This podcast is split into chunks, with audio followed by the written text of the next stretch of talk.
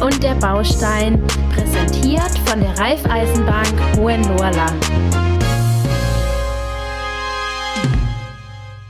Welche Schnittstellen hattest du im Berufsalltag so mit Immobilien? Also wie ging das bei dir los? Was waren die ersten Schnittstellen, die ersten Berührungspunkte?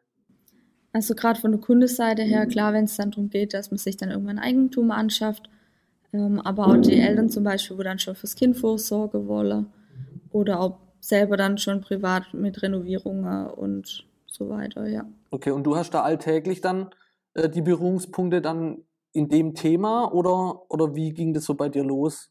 Also nicht alltäglich, klar, weil okay. man halt viele verschiedene Beratungsthemen halt einfach hat, aber spielt natürlich schon auch immer eine große Rolle, weil es von vielen einfach ein Traum ist, später in die eigene vier Wände einzuziehen mhm. ähm, und nicht auf ewig in Miete zu wohnen.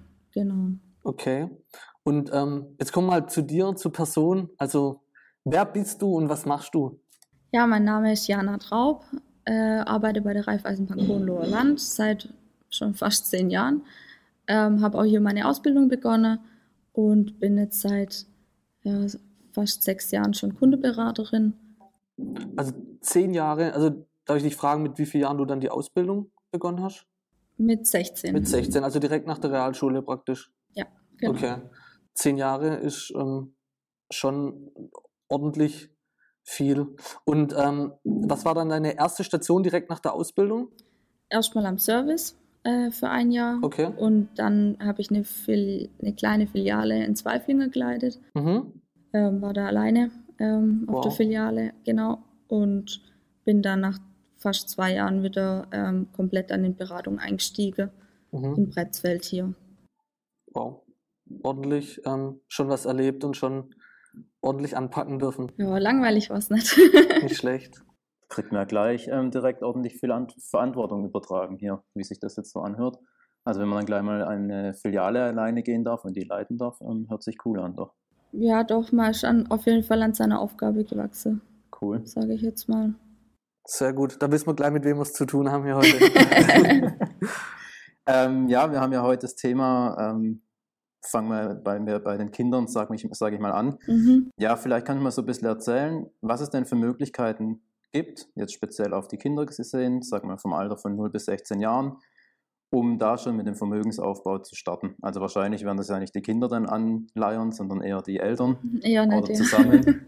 Aber was gibt es denn da so für Möglichkeiten? Also ich sage jetzt mal, es kommt auch ein bisschen drauf an, wo die Eltern ihren Schwerpunkt legen. Ob sie sagen, sie wollen jetzt eher ähm, Rendite erwirtschaften, dann ist natürlich dann eher im Wertpapierbereich dann die Möglichkeit, dass man zum Beispiel ähm, einen Sparplan in Fonds oder dann ähm, früher war es so eine Ausbildungsversicherung, jetzt nennt sich es ein bisschen anders, aber vom Prinzip her ähnlich, mhm. ähm, wo dann auch Fonds im Hintergrund dann angelegt sind, aber eine feste Laufzeit einfach äh, mit vereinbart ist, dass zum Beispiel zum 18. oder zum 21. Lebensjahr dann ausgezahlt wird. Genau, oder dann Fonds allgemein, dass man keine äh, fixe Laufzeit hat. Genau, ähm, wenn man halt da die Wertschwankungen dann auch, sage ich jetzt mal, für sich selber und fürs Kind akzeptieren mhm. möchte und kann. Genau, oder dann halt die, sage ich jetzt mal, sicherere Variante, wo man dann einfach einen festen Zinssatz einfach bekommt, wie jetzt zum Beispiel das Thema Bausparen ähm, genau, ist dann auch schon im Hinblick dann zum Beispiel auch später für die eigene Verwende, beziehungsweise wenn das Kind dann irgendwann mal äh, der erste Hausrat benötigt, sage ich jetzt mal, Möbel kauft und so weiter. Ja, diese Variante dann. Und das sind, ähm, sorry, das sind ähm, beides Varianten, wo man dann monatlich oder wie oft man dann auch will, einsparen kann und dann genau. wird es dementsprechend ähm, ja, verzinst. Genau, oder halt ja. Ähm, ja bei Forst dann ja ist ja mehr oder weniger ein bisschen variabel. Von der Wertentwicklung ja. her dann, genau. Aber man kann sowohl in Fonds als auch ins Bausparen sehr flexibel einzahlen. Mhm. Genau. Äh, das heißt einmal Beträge. Klar, okay, man muss sich gerade beim Bausparen dann auch eine gewisse Summe ist dann gegrenzt, je nachdem, was man von vornherein ähm, vereinbart. Mhm. Aber ja, relativ flexibel, sagt man so, ja. Ju, wenn du jetzt ähm, ein Kind hättest, wie würdest du vorgehen? Wir hatten ja im Vorgespräch hatten wir deine gute Frage, wo darauf will ich jetzt hinziehen, Ach vielleicht so, merkst. Meine, meine verrückte Idee. genau, deine verrückte Idee. Ja, ich hatte ja mal die Idee, ähm, stimmt, das haben wir besprochen. ob man denn einem Kind ähm, schon eine Immobilie kaufen kann. Oder ob sich ein Kind, ich sage jetzt einfach mal noch minderjährig oder wie wir es vorhin gesagt haben, zwischen 0 und 16 Jahren, ob da das Kind schon sich eine Immobilie zulegen kann, beziehungsweise die Eltern für das Kind. Hattest du so einen Fall schon mal oder ist das völlig ähm, jetzt an den Haaren herbeigezogen? Also den Fall selber hatte ich jetzt tatsächlich noch nicht, aber es ist jetzt nicht an den Haaren herbeigezogen mhm. oder so, alles gut. Ähm, es ist halt so, dass die Eltern das klar äh, eine Immobilie kaufen können.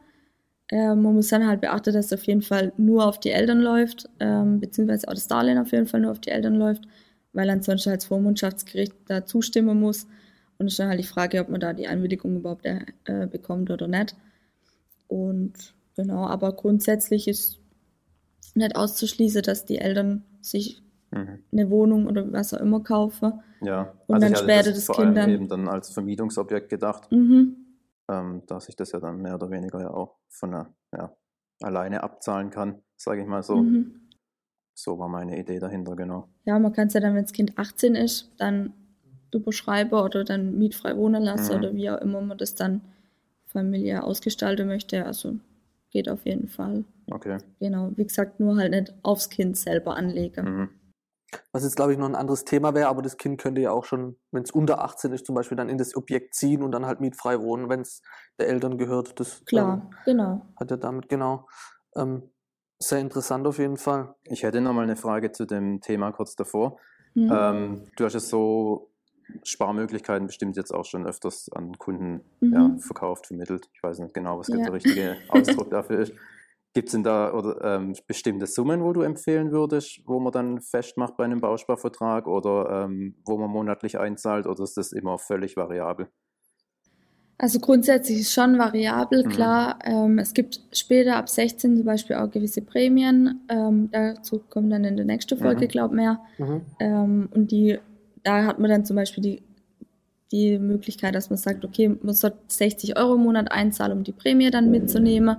Wie gesagt, das ist dann ab 16 auf jeden Fall.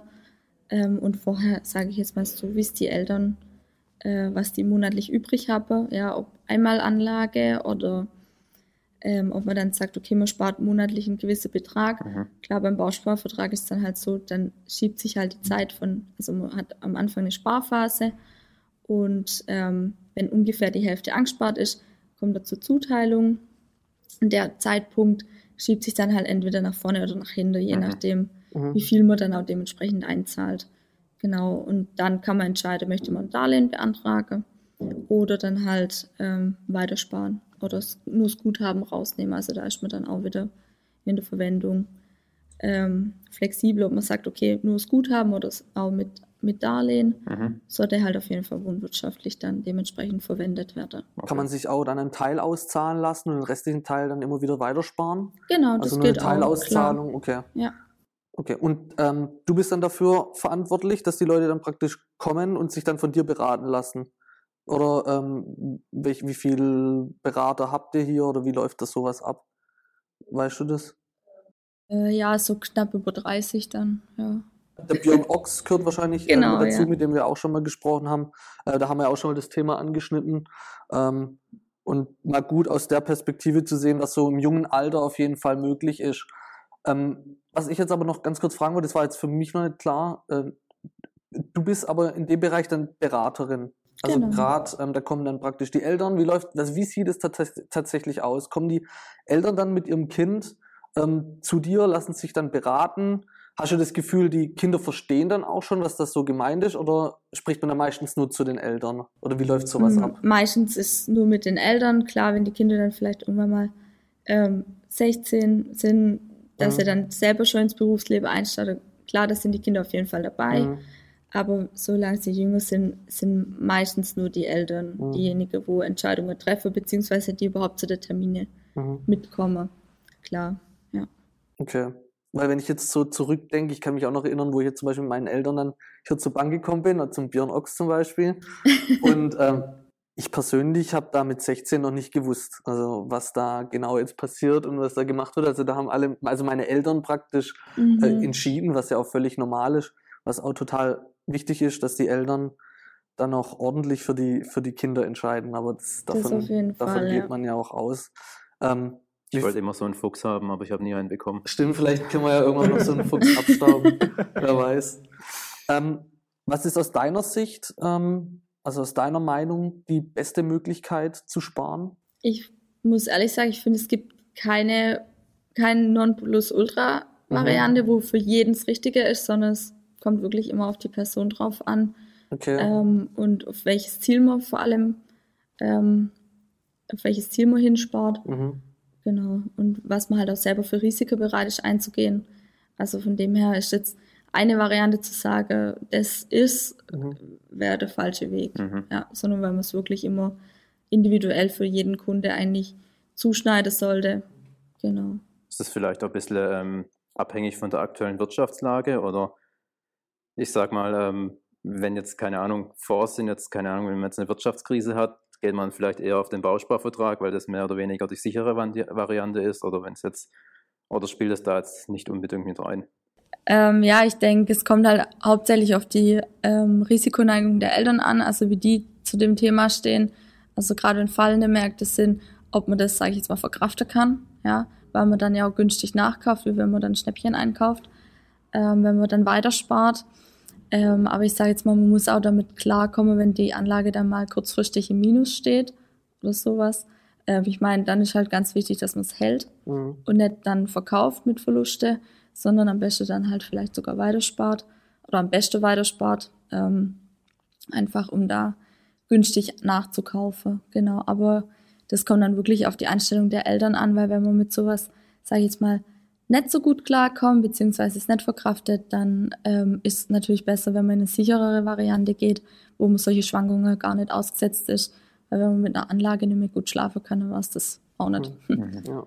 Wenn ähm, frisch gebackene Eltern sich jetzt beraten lassen möchten und mhm. hierher kommen wollen, also wie können die euch erreichen und was müssen die mitbringen? Ähm, also erreichen auf jeden Fall über die Homepage, wo, ähm, wo man dann auch direkt einen Termin ausmachen kann äh, oder dann äh, einfach anrufen. Mhm. Wir haben eine Telefonfiliale. Genau. Die Telefonnummer findet man wahrscheinlich auf der Homepage. Genau, richtig. Über Instagram theoretisch ja auch. Gibt es ja heutzutage auch die Möglichkeit. Ihr habt ja auch eine tolle Instagram-Seite, wo man mal ähm, reingucken kann. Genau, ja. Ähm, Können wir noch verlinken unten. Genau. Genau, die verlinken wir auf jeden Fall. Und äh, welche Unterlagen müssen die mitbringen? Ähm, also auf jeden Fall die Ausweise der Eltern, ähm, die Geburtsurkunde, beziehungsweise schon Kinderausweis, je nachdem, was, wie alt das Kind ist, was man dann dementsprechend schon hat. Mhm. Ähm, die Steueridentifikationsnummern sollte man dabei haben. Okay. Und das Kind auch oder muss es nicht dabei sein? Mm, muss nicht zwingend dabei sein. okay. Ja, wir werden ja in der nächsten Folge dann an diese Folge nahtlos anknüpfen wollen. Vielleicht kannst du da vielleicht so einen kleinen Ausblick schon mal geben, wie sich denn die Sparmöglichkeiten dann weiterentwickeln im Jugendalter, beziehungsweise in der Ausbildung, ja. Also ich sage mal, ab der Ausbildung beziehungsweise ab 16 kann man gewisse Prämien von, vom Staat bekommen. Dementsprechend kann man dann die Anlage in die Richtung dann äh, weiterentwickeln, dass man dann staatliche Prämien mitnutzen kann. Ähm, ist dann normalerweise gekoppelt an ähm, Einkommensgrenze oder dass man gewisse Beträge schon einbezahlen muss. Genau, und so, dass man es dann halt dementsprechend anpasst, dass man die Prämien auf jeden Fall mitnutzen kann. Was sind da noch kurz eine Frage? Was sind da so für Prämien drin? Kann man das pauschal sagen oder ist das, also gibt es eine gewisse Range oder? Ähm, zum Beispiel Wohnungsbauprämie mhm. bekommt jeder ab 16. Ähm, für die vermögenswirksame Leistungen gibt es Arbeitnehmer-Sparzulage, genau, oder die Riesterzulage. Okay. Ja, da werden wir dann bestimmt in der nächsten Folge noch mehr dazu hören. Das denke ich auch. Sehr gut. Sehr gut. Dann, ähm, Jana, vielen, vielen Dank für Gerne. deine Zeit und äh, für die, ja, ich nenne es sogar schon tolle Beratung. Also da, da habe ich, ich gehe nachher heim und spreche mit meiner Freundin, dass wir mal Nachwuchs nachlegen. ähm, ähm, vielen Dank okay. nochmal und danke fürs Zuhören und bis bald. Ciao.